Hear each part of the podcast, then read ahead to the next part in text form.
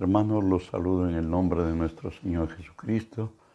Que la gracia y el favor de Él sea hoy sobre nosotros, sobre los nuestros, en los momentos que pasemos, las circunstancias en las que estemos, las confrontaciones que tengamos. Recuerde que si Dios es por nosotros, nada ni nadie podrá contra nosotros.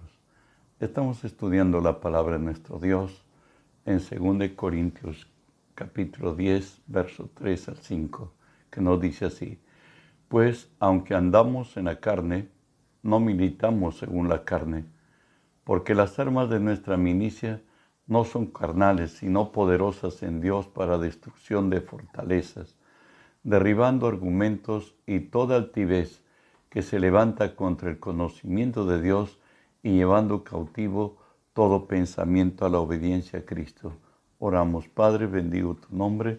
Te doy gracias, Señor, que siendo hombre me concedes el privilegio de presentarme hoy delante de ti y ponerme por ti delante de tu pueblo. Por ello, Señor, te cedo mis pensamientos, mi voluntad, las actitudes y acciones mías, las sujeto a ti, Señor. En tu nombre, Jesús, tomo autoridad sobre toda fuerza del reino de las tinieblas Ordeno, Señor Dios, que se aparten de este lugar y del lugar a donde esta señal alcance, en el nombre de Jesús. Y en el nombre de Jesús, permíteme decirte a ti, Dios Espíritu Santo, bienvenido. Hoy unge, Señor, mis labios con tu poder. Pon tus palabras en mi boca, unge los oídos de mis hermanos, para que tu palabra se quede en nosotros. Hoy háblanos, buen Dios, en el nombre de Jesús ensancha nuestros corazones para entenderte, para creerte y para obedecerte. Estamos estudiando las armas de nuestra milicia. Hoy tenemos entre las armas de nuestra milicia la palabra de Dios. Isaías 55:11 nos dice así el Señor, así será mi palabra que sale de mi boca, no volverá a mi vacía, sino que hará lo que yo quiero y será prosperada en aquello para la que la envié. El mismo Señor garantiza que su palabra nunca volverá vacía, sino que hará en nosotros, en quien cree, todo aquello por la cual ha sido enviada. Hay consideraciones que tenemos que tener en cuanto a la palabra. La palabra escrita en la Biblia, por cierto, es el logos, es la palabra inspirada de Dios, escrita, dirigida a los creyentes por medio del Espíritu Santo. Recuerden que la, palabra de Dios, la, la Biblia, que es antiguo y nuevo pacto, tuvo un periodo de inspiración de dos mil años. Dios usó a 40 autores aproximadamente en 40 generaciones. Ellos nos trajeron la Dios a través de ellos nos trajo la palabra.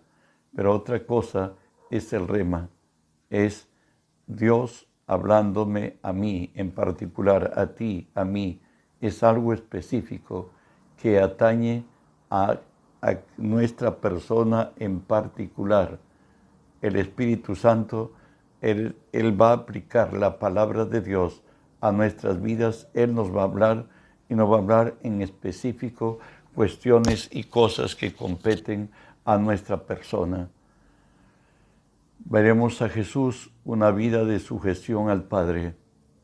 Juan 5, 19 al 21 nos dice así, respondió entonces Jesús y les dijo, de cierto, de cierto os digo, que no puede el Hijo hacer nada por sí mismo, sino lo que ve hacer al Padre porque todo lo que el Padre hace, también lo hace el Hijo igualmente, porque el Padre ama al Hijo y le muestra todas las cosas que él hace, y mayores obras que ésta le mostrará, de modo que vosotros os maravilléis, como el Padre levanta a los muertos y le da vida, así también el Hijo al que quiere da vida una vida absorbida por Espíritu Santo.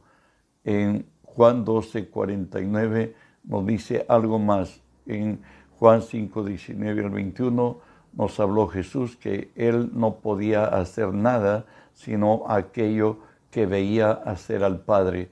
Y en Juan 12, 49 nos habla, nos habla cabal y completamente de todo lo que Jesús hizo en su gestión a su Padre, por cierto, nuestro Padre Celestial, porque yo no he hablado por mi propia cuenta.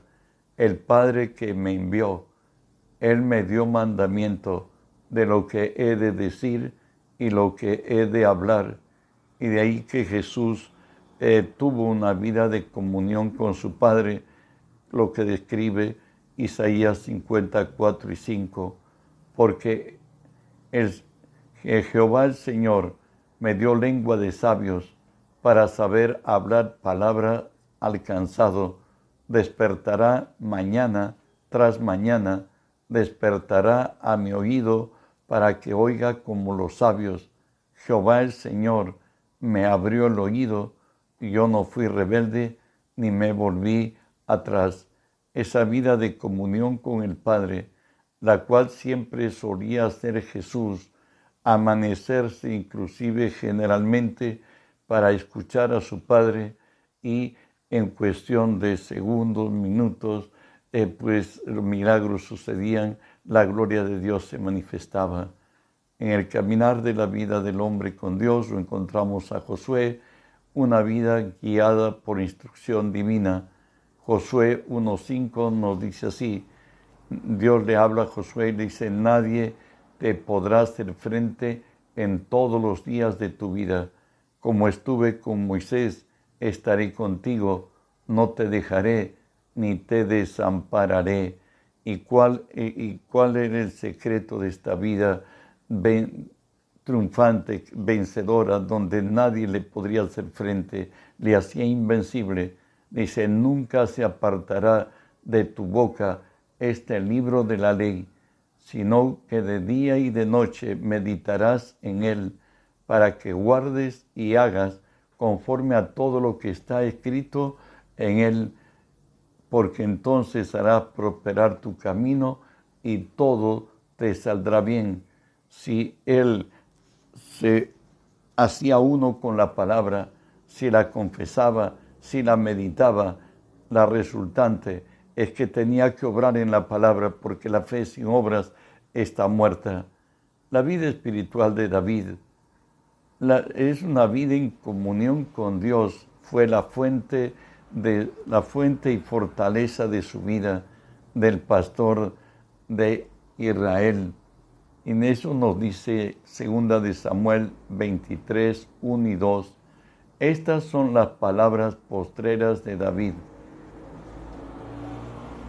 Dijo David, hijo de Isaí, dijo el varón que fue levantado en alto, el ungido de Dios, del Dios de Jacob, el dulce cantor de Israel. El Espíritu de Jehová ha hablado por mí, y su palabra ha estado en mi lengua. Bueno, para David tuvo, conoció un momento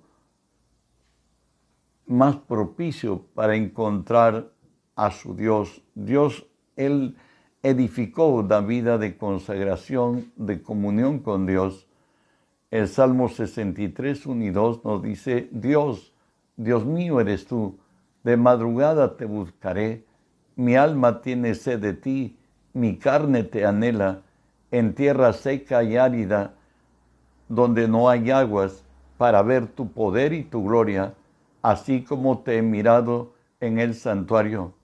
David llegó a conocer el momento preciso, propicio para encontrarse con Dios de madrugada, donde no hay afanes que nos, que nos acosen, no hay situaciones que nos apremien. Dios lo es todo y en todo. En la madrugada es el momento más propicio para escuchar a Dios, para tener comunión con Él. Y no solo ello, David sabía la consideración que tendría que tener él para presentarse delante de Dios. Lo dice así el Salmo 19, 14. Sean gratos los dichos de mi boca y la meditación de mi corazón delante de ti, oh Jehová, roca mía y redentor mío. David conocía con quien habla es con el Supremo, con el Altísimo, con el Todopoderoso, con aquel que lo sabe todo. Por tanto, le pide a Dios que sean gratos los dichos de su boca y la meditación de su corazón delante de Él. Pues Él sabía esto, Salmos 63, 7 y 8, porque ha sido mi socorro y así en la sombra de tus alas me regocijaré. Mi alma está pegada a ti, tu diestra me ha sostenido. De todo ello, él sabía esperar a Dios, sabía, había descubierto, Dios le había revelado, mejor dicho, en esa comunión, cómo debería caminar con él para oír su, su voz. Salmo 62.1 nos dice eso en Dios solamente está callada mi alma, de Él viene mi salvación. Él descubrió el secreto que orar no es solamente un monólogo, el hombre buscando arrancarle a Dios una bendición donde a veces multiplicamos nuestras palabras. No, él sabía que Dios debe hablar y por eso decía, en Dios solamente está callada mi alma, del viene mi salvación. Y de esta comunión, Él puede decir en Salmo 62, 2, Él solamente es mi roca y mi salvación, es mi refugio, no resbalaré mucho. El Salmo 62 es el Salmo de comunión de David con Dios. 62.5 nos dice, alma mía, en Dios solamente reposa, porque de Él es mi esperanza. Pues por ello nos va a decir en otro salmo, a nadie tengo, en esta tierra a nadie tengo sino solo a ti, y en el cielo tú eres mi único tesoro. El 62.6 Salmo nos dice, Él solamente es mi roca y mi salvación, es mi refugio, no resbalaré. David siempre buscó estar cercano a Dios, que como hombre cometió errores, lo sabemos, pero en su relación con Dios buscó lo mejor para él. Salmo 62, 7 dice, en Dios está mi salvación y mi gloria. En Dios está mi roca fuerte y mi refugio. Lo es todo en otra manera. Pudo descubrirlo. Ya en el cristianismo la preocupación del apóstol de los gentiles Saulo de Tarso, Efesios 1, 15 al 18, dice su preocupación por la iglesia. Por esta causa también yo, habiendo oído de vuestra fe en el Señor Jesús y de vuestro amor para con los santos, no ceso de dar gracias por vosotros, haciendo memoria de vosotros en mis oraciones para que el, Dios de nuestro Señor Jesucristo, el Padre de gloria, os dé espíritu de sabiduría y de revelación en el conocimiento de Él, alumbrando los ojos de vuestro entendimiento, para que sepáis cuál es la esperanza a que Él os ha llamado y las riquezas de la gloria de su herencia en los santos. Él dice que pedía a Dios que le dé a la iglesia de Éfeso y por cierto a la iglesia de Cristo, nos dé espíritu de sabiduría y de revelación en el conocimiento de Él. O sea, que Dios se revele a nuestras vidas quién es Él para nosotros, que alumbre los ojos de nuestro entendimiento para que sepamos cuál es la esperanza la cual hemos sido llamados y cuáles las riquezas de la gloria de su herencia en los santos. Recuerden que Dios es nuestro Padre. Recuerden que Él es nuestro proveedor, Él es nuestro restaurador, Él es nuestro libertador, Él es nuestro ayudador. Colosenses 1, 9 y 10 también Pablo le escribe a la iglesia de las Colosas, le dice, por lo cual también nosotros, desde el día que oímos, que lo oímos, no cesamos de orar por vosotros y de pedir para que seáis llenos del conocimiento de, la, su voluntad en toda sabiduría e inteligencia espiritual. La preocupación es que entendamos eh, que en esta nueva vida hay una sabiduría e inteligencia espiritual, o sea, entenderle a Dios en la manera que Él es, no en nuestra razón y en nuestra lógica, para que andemos, dice, como es digno del Señor, agradándole en todo, llevando fruto en toda buena obra y creciendo en el conocimiento de Dios.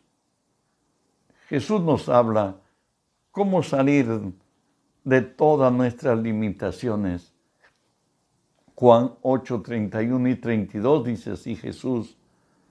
Dijo Jesús a los judíos que habían creído en él, si vosotros permanecéis en mi palabra, seréis verdaderamente mis discípulos y conoceréis la verdad, y la verdad os hará libres.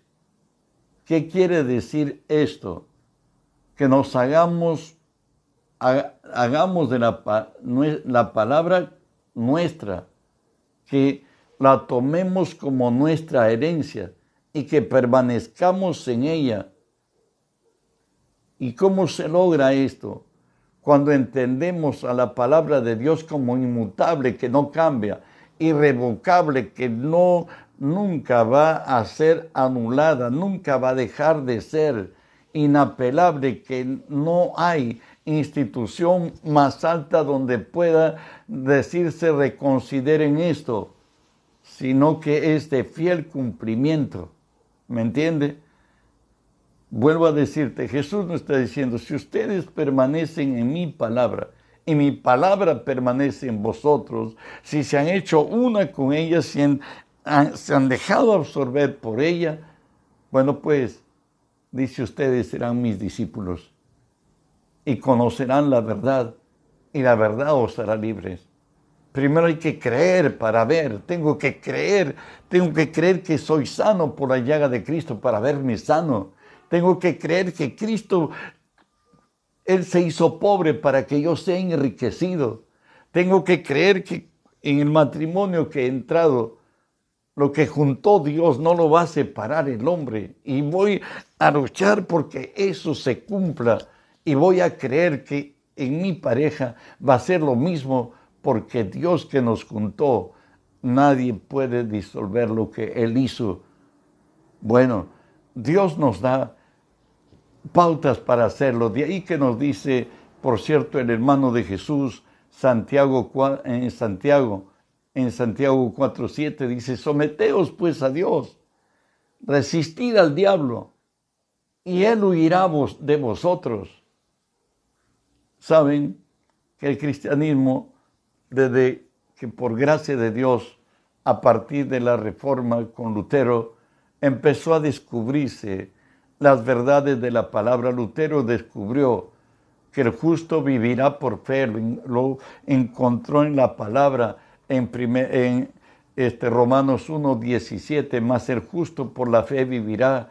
Esto le quitó el velo de sus ojos porque él siempre vivía eh, creyendo a un Dios de imposible alcanzarlo por lo pecaminoso que es el hombre, pero entendió que solo es por gracia, que es un regalo de Dios y que el justo por la fe vivirá, no por sus obras.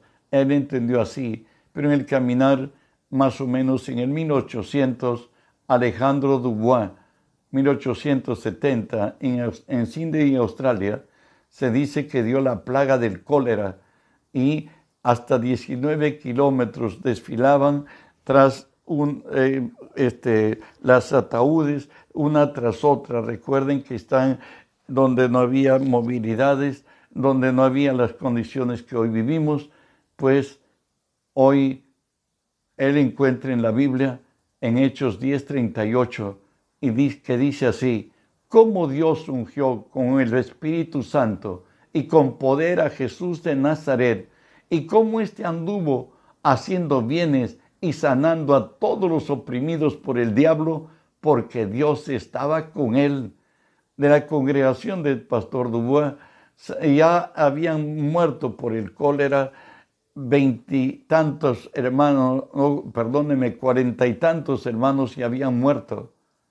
Hoy encontró esto y una hermana que él amaba, eh, María, algo especial, así como Jesús tenía a, un círculo especial, a Juan, Jacobo y Pedro. Bueno, pues María era una, una, una sierva de Dios que eh, el pastor lo apreciaba mucho y estaba ya, lo habían llevado al hospital para esperar su desenlace porque eso sucedía. Y de pronto llega el, el, pastor ya era avanzado de días, empezó a echar a correr, a haber encontrado en Hechos 10:38 esto, corrió y corrió, dice que incluso se le cayó el sombrero, siguió corriendo, hoy ya está en el hospital y en esa sala donde estaba María, un hermano de la iglesia que era médico, estaba allí y el pastor le llama, le dice, venga usted hermano, vamos a orar por María y el médico, que era hermano también congregante de, la congregación del pastor Dubois, de pronto le dice, pastor, pero es la voluntad de Dios. Entonces, hermano, deje su profesión, le dice, porque usted está impidiendo que la voluntad de Dios se, se cumpla, que se mueran todos, en otra manera le estaba diciendo. Y, y él le muestra en la Biblia, en Hechos 10:38, que vuelvo a leer, dice, cómo Dios ungió con el poder del Espíritu Santo a Jesús de Nazaret y cómo éste anduvo haciendo bienes y sanando a todos los oprimidos por el diablo, porque Dios estaba con él. En ese momento se acercó a donde estaba María y estaba junto a María y le dijo, Satanás, tú eres un enemigo vencido, Tú no tienes poder. En la cruz Jesús te venció y en el nombre de Jesús te ordeno que te vayas de ella. Y en el nombre de Jesús, tal cual Pedro cuando tomó la mano del muchacho en la puerta del mozo de aquel muchacho que tenía 38 años de inválido, dijo, María, levántate. Y María se levantó y estaba sanada. Dios la había sanado. Lo igual pasó con nuestro hermano Kenny Higan. Él era un niño azul, estaba desahuciado por los médicos. A los 16 años ya lo desahuciaron los médicos. No había forma humana como lo eh, que, que sea sanado. De pronto él ahí recibe el Evangelio. Unos vienen a decirle que ahí en el cielo va a tener un cuerpo celestial. Y bueno, decía que Dios es, el, es solo en el cielo hace cosas y por qué no lo hace aquí. Otro le decían, por causa del pecado de tu padre, estás enfermo. Entonces él decía, si Dios es justo, ¿por qué no castigó a mi padre? ¿Y por qué el daño ha venido a causarme a mí? Y bueno, y hasta que encontró también en Hechos 10:38, en la palabra de nuestro Dios, cómo Dios ungió con el poder del Espíritu Santo a Jesús de Nazaret y cómo éste anduvo sanando y haciendo bienes a todos los oprimidos por el diablo, porque Dios estaba con él. Y aún a sus 16 años que estaba, le dijo, ¿sabe qué, Satanás? Tú eres un enemigo vencido. Tú no me, te garantizo que a mí no me vas a quitar la vida, tú no me vas a matar. Es un testimonio muy largo y glorioso, pero ¿Saben qué? Este muchacho que iba a morir a los 16 años, Dios le prolongó años de vida. 100 o alrededor de los 100 años vivió nuestro hermano Kenneth Higan, el fundador de Palabra de Fe. Él murió lleno de días, murió en gloria, porque él le creyó a Dios, le creyó a la palabra. Y eso es lo que Dios quiere que nosotros hagamos. Por tanto, nosotros cristianos, si vivimos por el Espíritu, andemos por el Espíritu. ¿Qué nos dice esto? Gálatas 5, 16, 17 dice, sí, digo pues, andad en el Espíritu y no satisfagáis los deseos de la carne, porque el deseo de la carne es contra el espíritu y el del espíritu es contra la carne y estos se oponen entre sí para que no hagáis lo que quisierais. ¿Qué es lo que pasa? Lo razonable y lo lógico es la carne.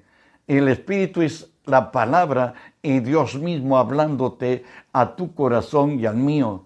Bueno, pues nosotros tenemos que, por ser cristianos, tenemos que determinar vivir por el Espíritu, como nos dice Gálatas 5:25. Si vivimos por el Espíritu, andemos también por el Espíritu. Si tú eres un hombre espiritual, una mujer espiritual, hay otra forma de vida.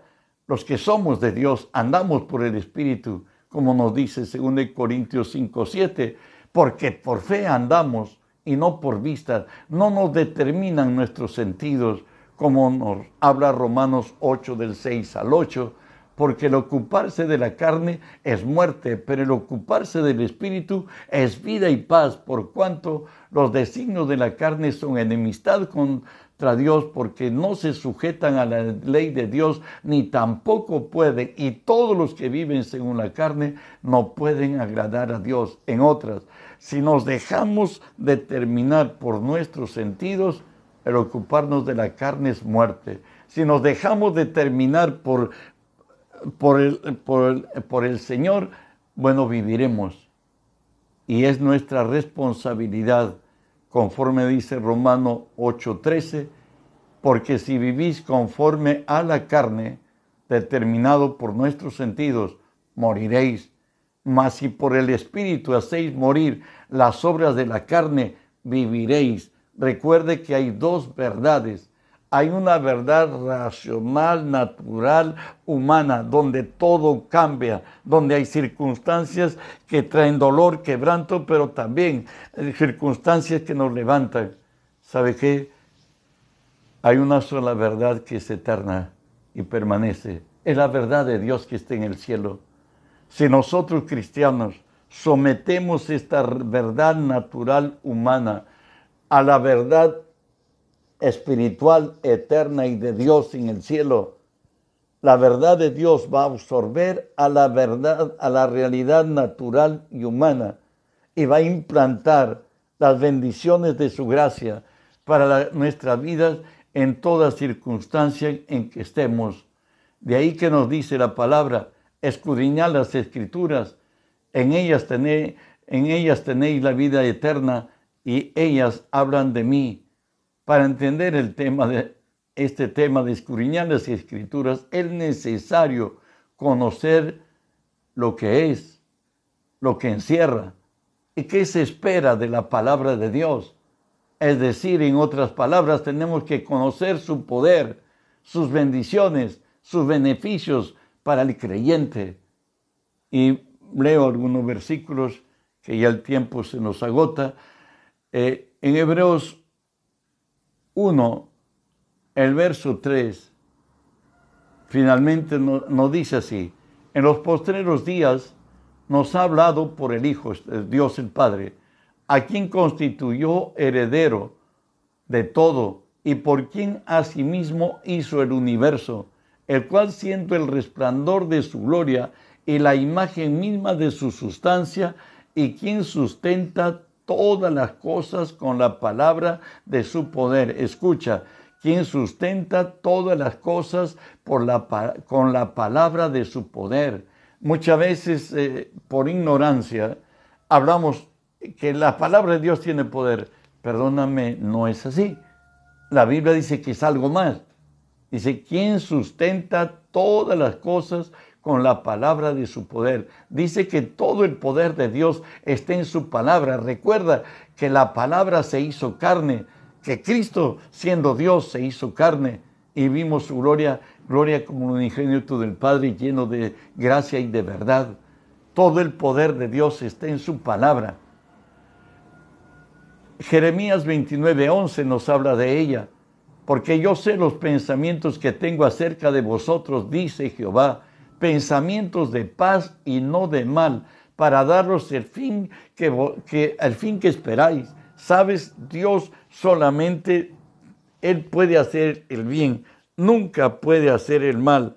¿Por qué? porque Él es justo, santo y bueno, se negaría su propia naturaleza. De ahí que nos dice la palabra, el camino de Jehová es fortaleza al perfecto, pero es destrucción a los que hacen maldad. Si tú caminas en la palabra, vas a llegar a lugares donde nunca soñaste, donde nunca esperaste y donde Dios te habrá establecido. Pero lo contrario nos dice en primera de Pedro 2, 7 y 8. Para vosotros pues los que creéis, Él es precioso, pero para los que no creen, la piedra que los edificadores desecharon ha venido a ser la cabeza del ángulo y piedra de tropiezo y roca que hace caer, porque tropiezan en la palabra, siendo desobedientes a las cuales fueron también destinados. Dijimos en Proverbios 10:29 que la palabra de Jehová es fortaleza al perfecto, que podemos llegar a lugares donde nunca soñamos y donde nunca podríamos haber llegado jamás. En Dios, por fe, podemos llegar muy alto. David es la muestra de lo que Dios puede hacer.